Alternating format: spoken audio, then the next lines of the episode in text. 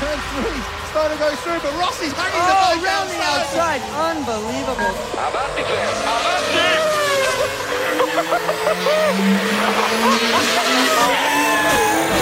Marca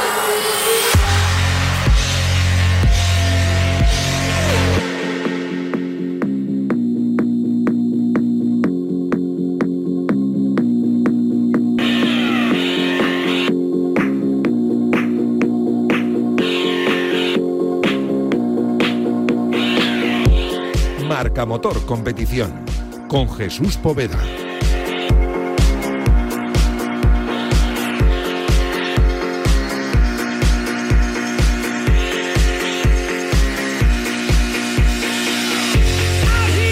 ¿Qué tal? Muy buenos días, son las 11, son las 10. Si nos estás escuchando desde Canarias, estamos a punto de terminar las temporadas del motor en el mundo para empezar una nueva, la 2022. En enero tendremos ya la primera prueba del año, el Dakar. Por eso hoy vamos a charlar con Laia Sanz. Bueno, por eso y porque ha levantado ni más ni menos que dos títulos mundiales en un año en dos disciplinas diferentes del motociclismo. Casi nada. Además, ya tenemos campeón del mundo de MotoGP. Es Fabio Quartararo, el francés. Bien merecido, desde luego. Próximamente charlaremos con él en Radio Marca, claro, pero de momento vamos a analizar su temporada con José Manuel Martín, el jefe de deportes de La Razón y nuestro comentarista habitual en el Mundial de MotoGP. Por cierto, que no sé si lo habéis escuchado ya, pero ha hablado Alex Márquez, el de Cervera, ha pasado un año regular en comparación con el 2020. Además, lo de regular es palabra polisémica, es decir, regular como no tan bueno ni no tan malo y regular como bastante adecuado y siempre haciendo más o menos los mismos resultados durante prácticamente toda la temporada. Así que el de Cervera ha tenido ese año. En 2020 cosechó dos podiums con la RC213V del equipo oficial de HRC y este año las cosas, pues eso, que no han salido tan bien. Muchas carreras que hemos terminado hemos estado en el top 10, top 8, que era un poco lo- el objetivo, pero en otras hemos sufrido más de la cuenta, ¿no? Eh, creo que eh, de lo que yo esperaba ha ido algo peor y, y me ha costado un, un pelín más, eh, ya sea por problemas que hemos tenido como te digo, eh, cosas que tenían que salir eh, perfectas pues han salido de, de- de otra manera, pero... Creo que yo como piloto he dado un paso adelante, eh, donde tengo las cosas mucho más claras y donde llevo un circuito nuevo y sé manejarme muchísimo mejor que, que el año pasado. Y después también pues de, de- de enterarme, ¿no? Cosas de electrónica, cosas de moto.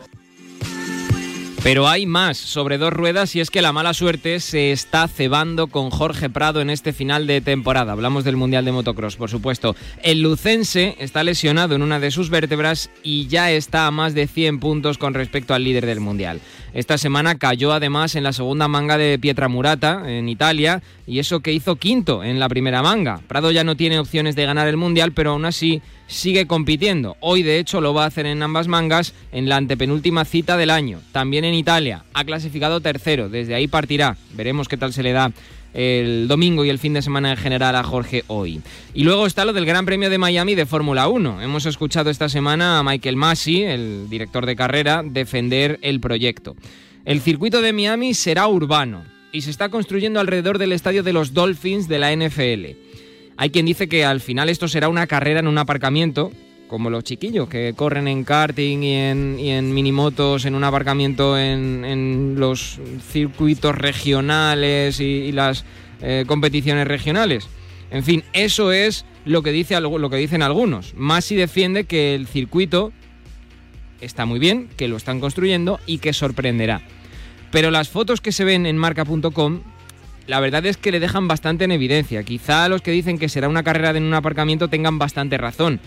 5 kilómetros de circuito parece bastante. Bien, es más o menos la longitud que va a tener. Aunque a mí viendo las fotos me da la sensación de que esto va a ser una chapuza. Esto es opinión, ¿eh? no es información, es análisis y opinión. Ojalá que no y que me tenga que tragar las palabras, de verdad. En fin, que esto es Marca Motor Competición, con la realización técnica de Luis Beamut, con Juan Loayuso en la producción. Nosotros abrimos gas.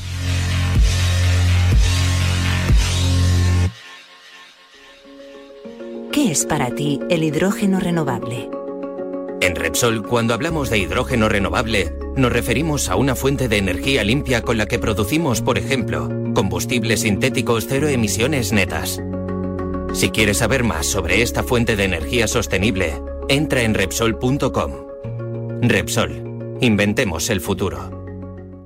Sentir el destello de las luces en Serrano, saludar a Cibeles, acelerar en Atocha, emocionarte con el público, subir la albufera y gritar de alegría al llegar a Vallecas. El próximo 31 de diciembre volvemos. Corre la National Netherlanden San Silvestre Vallecana en directo o virtualmente a través de la app y vuelve a disfrutar del mejor 10K del mundo. Inscripciones en sansilvestrevallecana.com.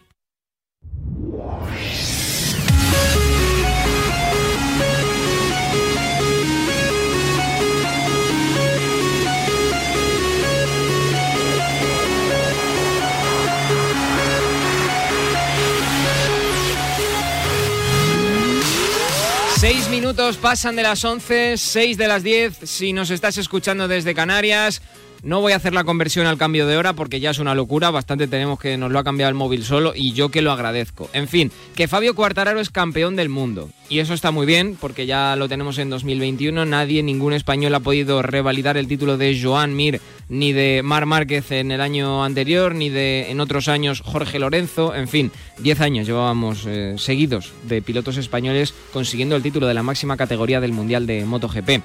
José Manuel Martín, eh, compañero, jefe de deportes de La Razón, analista habitual y comentarista en marcador al respecto del Mundial de MotoGP. Hola José, ¿qué tal? Buenos días. Hola, ¿qué tal Jesús? ¿Cómo estás? Buenos días. Bueno, eh, merecido el título de, de, iba a decir de Johan Zarco, de Fabio Cuartararo. Ha sido probablemente el más regular durante toda la temporada y no ha tenido esas desconexiones que tuvo el año pasado, ¿no? En, en algunos momentos de la temporada 2020.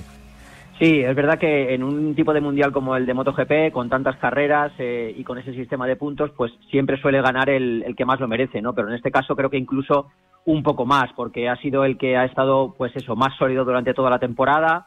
Y como tú bien dices, el, la diferencia o, o, el cambio que ha dado con respecto a la temporada pasada, pues eh, está en la cabeza, ¿no? Está en su cabeza. Y él, él lo decía cada vez que, que tenía oportunidad, que, que, el paso adelante que había dado era, era mental.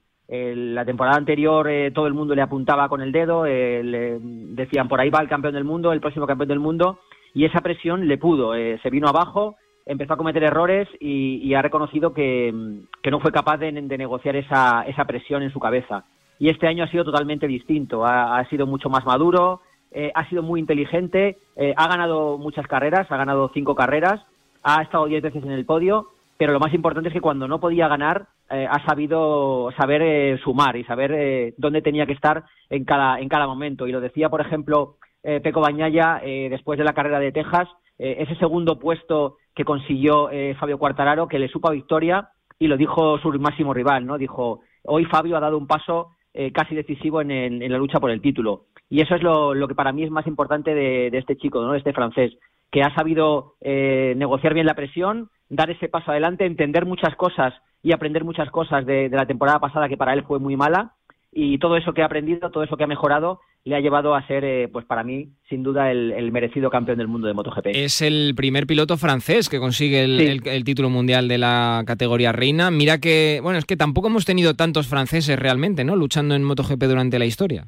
Bueno, eh, quizás fue, eh, eso es verdad, ¿no? Pero es una anomalía y él eh, directamente mm, entra en la historia, ¿no? Eh, recuerdo la portada de, del equipo eh, que le dedicaron eh, después de, de, su, triunfo y era algo así como en la historia para siempre, ¿no? Porque ya va a quedar ahí, ese es el nombre de, un francés, el primer francés que consigue la, el triunfo en la categoría reina, además en un, en un país pues muy muy deportivo, con una cultura deportiva tremenda, eh, que tiene una gran afición al motociclismo, quizá no sea muy muy mayoritaria, pero sí que es verdad que, que en Le Mans pues eh, se, la afición se vuelve loca, eh, llenan las gradas y son muy muy impetuosos, pero les faltaba eso, ¿no? Les faltaba un campeón del mundo de MotoGP y lo han encontrado con, con este chico, que es verdad que, que es francés, aunque luego se, se, tuvo que venir a formar a España, sí, como sucede con todos los, los que ahora quieren ser campeones, que si tienen si quieren ser campeones tienen que venir a, a aprender y a, y a, entrenar aquí en España, pero claro, para ellos es un, es un honor y sobre todo para él es, es magnífico, ¿no? Ya queda para siempre en los libros de historia como el primer campeón francés de, de, la categoría reina. Desde luego que sí. Al respecto de esto también y al respecto de la historia y al respecto del futuro, eh, Obviamente Marc Márquez no ha estado al nivel que todos esperábamos de él durante esta temporada. Vale, ha sido la temporada de la vuelta, ¿no? Después de su lesión en, en el húmero y todos esos problemas que, ha tenido. Ahora la pregunta que les puede surgir a muchos y que nos puede surgir a nosotros también, José Manuel, porque no tenemos una bola de cristal para saber qué va a pasar en el futuro, es si el año que viene Marc vuelve al nivel habitual del de Cervera, eh, todo lo que ha demostrado eh, Fabio Cuartararo durante esta temporada de madurez, de estabilidad mental, de fortaleza, le va a servir para ser capaz de vencer en un tú a tú a Mar Márquez? Esto ya es más opinión y análisis que, otra cosa, porque no tenemos bola de cristal, como digo, José Manuel. Yo, para empezar quiero decir que, tanto Joan Mir el año pasado como Fabio Quartararo este año han hecho lo que tenían que hacer, es decir, aprovechar su momento.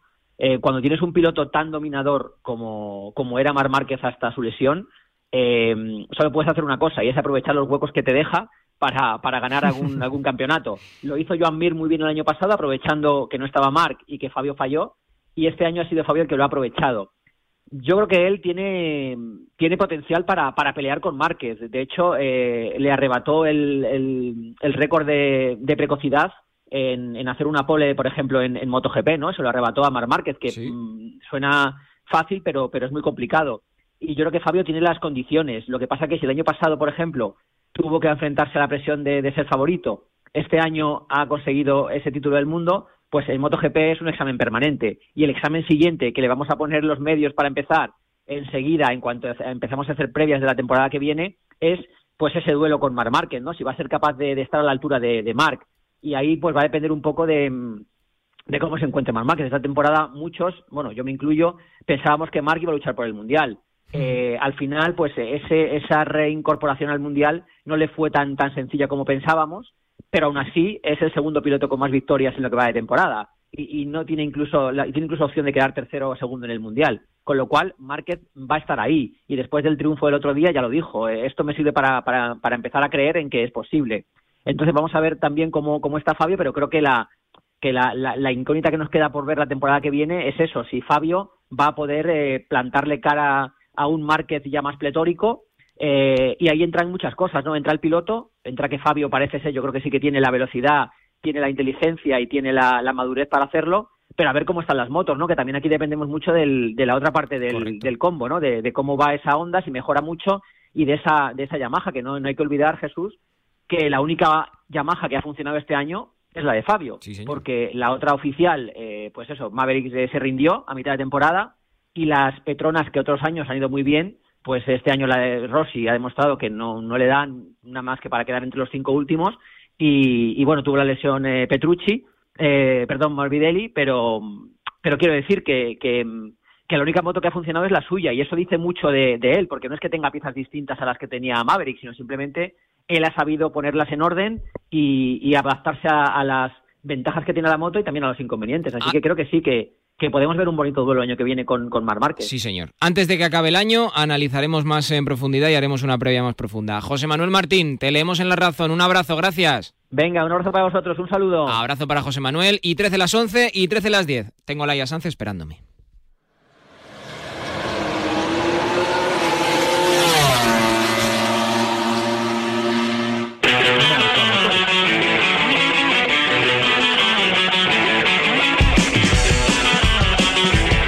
Esta mañana tenía ganas también de hablar ya desde hace tiempo, es que ya no sé cómo presentarla, porque claro, este año además nos ha dejado a todos y a todas boquiabiertos con esos eh, dos títulos que ha conseguido en dos disciplinas del motociclismo diferentes, con una noticia que hemos conocido además también en referencia al Dakar y que enseguida comentaremos, y en total ya son 20, casi nada. Eh, Laia Sanz, ¿qué tal? Laia, buenos días. Buenos días. Eh, vaya año, ¿no? Pues sí, sí me, lo hubiese dicho, ¿no? A principios de año y la verdad que súper contenta de, cómo ha acabado todo. Me ha costado, ¿eh? No, no creas que ha sido fácil, pero, pero al final, pues, eh, súper bien. Bueno, para los que no te hayan seguido mucho durante el año, que sepan que este año obviamente Laia 2021 ha conseguido su sexto campeonato de enduro femenino, campeonato mundial, Eh, su decimocuarto también campeonato del mundo de trial, por lo tanto ya tiene un total de 20 títulos y además está compitiendo en Extreme con Carlos Sainz en ese, en ese equipo español y que obviamente la próxima temporada, bueno, ahora ya en enero, que está a punto de llegar, estará en teoría en el Dakar 2022 con una diferencia con respecto a otros años. Enseguida lo comentaremos. Eh, Laia, ¿cómo es esto de un fin de semana correr en trial y, bueno, correr? Eh, competir en trial y al fin de siguiente estar compitiendo en los tramos en enduro? Pues muy difícil, muy difícil porque son cosas totalmente distintas y además eh, las dos cosas pues hacía tiempo que no, que no estaba en el mundial. Entonces, pues sobre todo a principio de temporada muy difícil, me costó coger mucho el ritmo, el primer fin de semana de enduro fue muy duro. El trial también ha habido puntos en los que al no estar bien físicamente pues lo he sufrido y además pues eso, ¿no? El cambio de moto, de, poder entrenar poco cada cosa, porque al final he hecho muchas cosas este año y bueno, al final ha salido bien, pero, pero bueno, eh, ha sido muy complicado. Oye, ¿te ha costado más el trial por aquello de que al final no es lo mismo, pero cuando te preparas para el Dakar de alguna manera estás haciendo algo muy parecido al, al enduro, ¿no? El trial sí que es verdad que si no recuerdo mal hacía más años que no, que no lo competías. Sí, sí, totalmente. Al final es verdad, ¿no? Eh, aunque no haya competido en enduro desde, desde el 17, creo, eh, al final es verdad que en moto de enduro pues he ido yendo, ¿no? Porque para entrenar rallies eh, pues he hecho un poco de motocross, he salido en moto de enduro y al final quizás pues es verdad, he mantenido más el contacto, ¿no? Pero sí que el trial durante muchos años no tenía ni moto, entonces pues ha sido lo más complicado volver a coger el ritmo. Aparte, el trial es un, deporte que, es súper técnico, de precisión y eso a la que a la que estos tiempos ni de moto se pierde mucho. ¿Qué es lo que más has tenido que sacrificar este año? Aparte de tiempo, claro, y de fines de semana. Yo diría que vida privada, básicamente, ¿no? Porque no he tenido tiempo para nada. Ahora, por ejemplo, pues es el primer fin de semana que tengo libre desde mediados de agosto. Eh, entonces se me ha hecho largo, la verdad. Y, además es eso, ¿no? Preparando mil cosas, también en el Extreme. Entonces se ha hecho, se ha hecho, estos dos meses se han hecho eternos.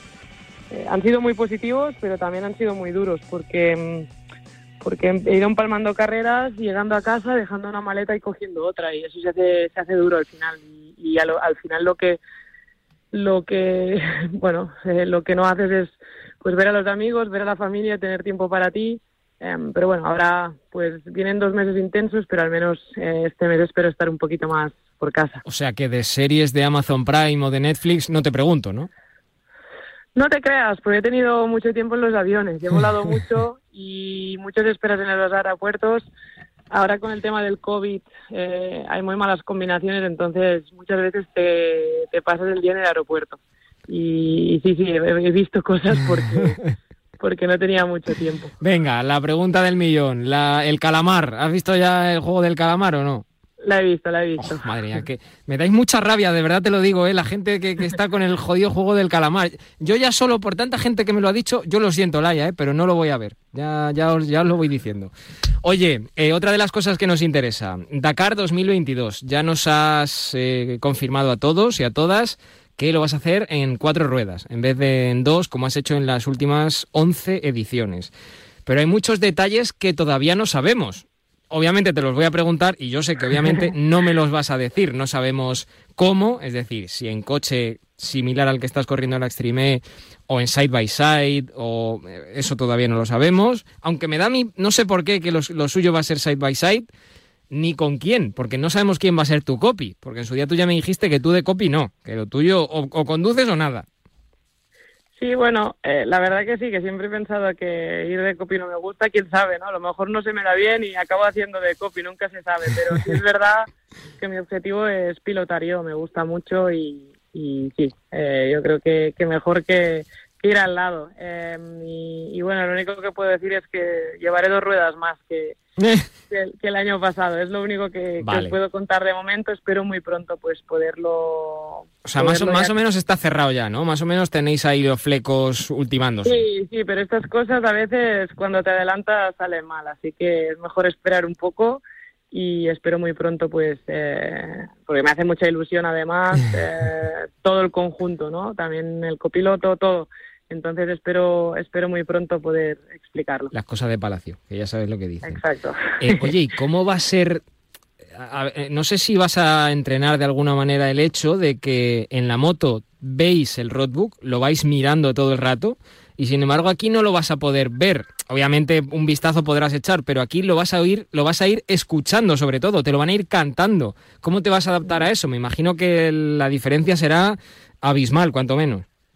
Sí, es raro, la verdad se hace raro, ¿no? Ya competí en, el Andalucía Rally con, con Dani Oliveras eh, y la verdad que, fue un placer, pero sí es verdad que al principio se me hacía súper raro, ¿no? Luego sí que ya cogimos, sobre todo yo, ¿no? Co- Cogí el, el, el truquillo, lo iba escuchando cada vez más. Al final también es muy importante confiar en el que tienes al lado, ¿no? Porque entonces eso ya te da mucha confianza, puedes apretar más. eh, y, y también la experiencia. Al final, lo bueno de haber hecho rallies, que creo que eso es algo positivo viniendo de la moto, es que sabes leer bastante el terreno, sabes anticipar bastante. Eso creo que me puede venir muy bien.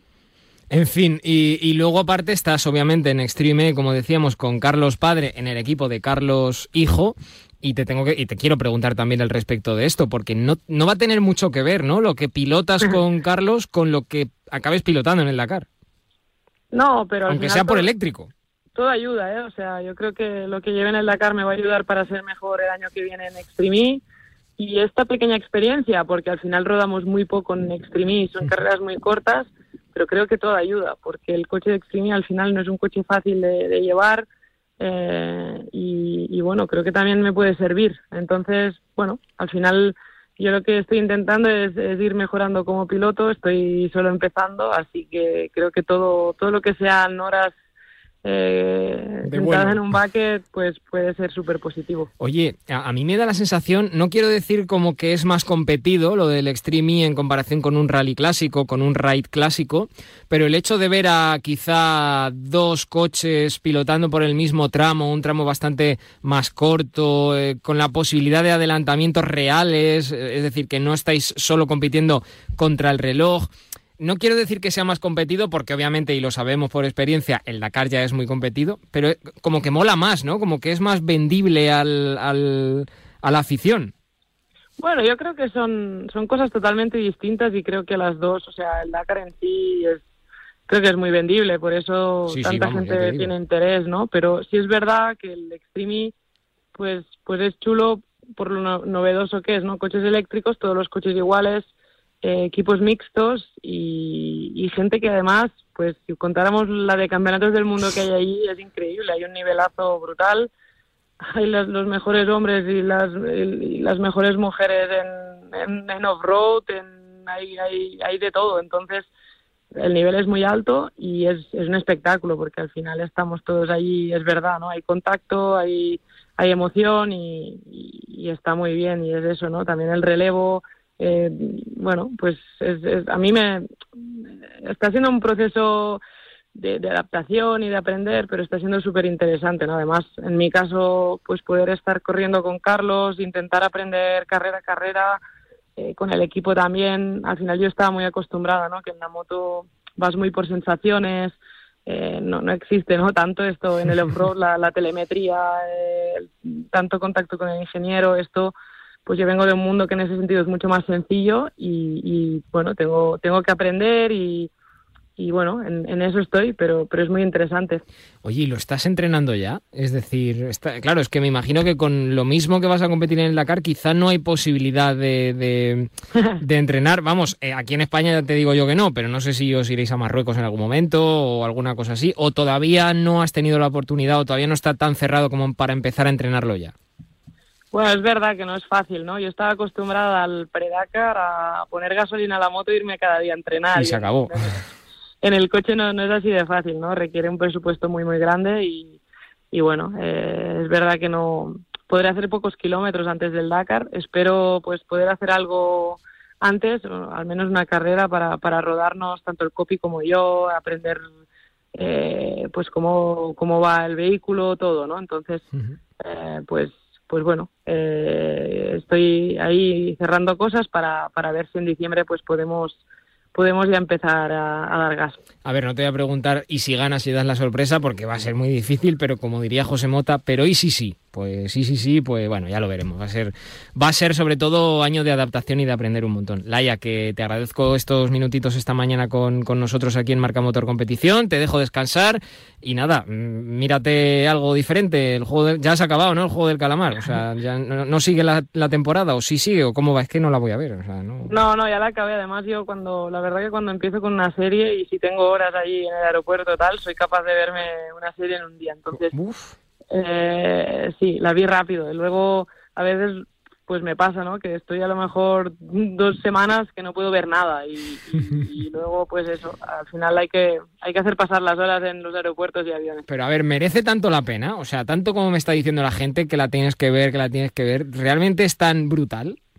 A ver, eh, es un poco heavy y hay, hay para mí hay momentos eh, que es bueno, que son muy heavy. Luego también hay, hay trozos que a mí, para mi gusto, pasan, es un poco lento, pero, pero a mí me gustó, o sea, es, es, algo totalmente distinto. O sea, pero se da un aire a Battle Royale. ¿Tuviste Battle Royale hace, yo qué sé, 15 años o 20 cuando salió la película en su momento que tenía que ver con unos cómics? Era primo hermano. No sé si lo viste, yo lo vi. No lo vi, no lo vi. Vale, no lo vi. pues igual, era japonesa en este caso y más o menos los cogían a todos, un poco rollo juegos del hambre, ¿no? Los cogían a todos, los metían ahí en un sitio y se tenían que ir eliminando, por decirlo suavemente. Pero bueno, eh, batallitas. Eh, Laia, que te lo agradezco. Un abrazo, mil gracias.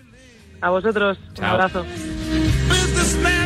Venga, nos marchamos, 11 y 26, 10 y 26 en Canarias. Os dejo con la mejor compañía, que es siempre la de la radio, en este caso con José Rodríguez, que es, bueno, pues lo mejor de lo que tenemos. En fin, eh, marcador matinal, un abrazo, chao. Marca Motor Competición, con Jesús Poveda. ¿Qué razón tenía mi madre? Ponte la alarma que ya verás cómo la vas a utilizar. Y es verdad, si la tengo las 24 horas conectada. Por la mañana cuando dejamos la casa vacía para que nadie entre y al llegar a casa para sentirnos más seguros cuando estamos dentro. Si es que tiene razón. Confía en Securitas Direct, la compañía líder en alarmas que responde en segundos ante cualquier robo o emergencia. Securitas Direct, expertos en seguridad. Llámanos al 900-103-104 o calcula en securitasdirect.es. Espero que sea importante para haberme despertado a estas horas. General, la señal 17 minutos por las antenas que hacen el seguimiento de las Voyager en el cuadrante 117B, en el vacío. ¡Basta! Quiero escuchar la señal. Por supuesto, general. Marcadores, los Pablos que hablan. ¡Oh, Dios mío! ¡Despierten al presidente! Vuelven los Pablos. Marcador con Pablo López y Pablo Juan Arena. Todos los fines de semana en Radio Marca. Sintoniza tu pasión con las voces del deporte. Marcadores. El deporte es nuestro. Radio Marca.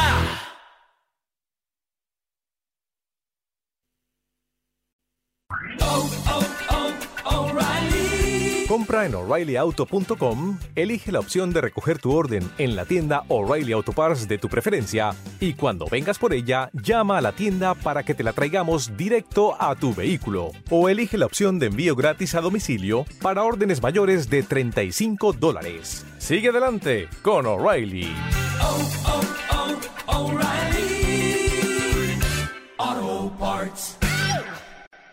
Ok, estamos aquí con Nina que está de anfitriona en casa. Y se dejó ir con todo. Sí, hizo una tabla de quesos espectacular. Oh, una tabla de madera de maple. Muy classy. Y esos platos de borde dorado, divinos. Totalmente. Y lo consiguió todo en Marshalls por mucho menos. ¿Hasta el queso?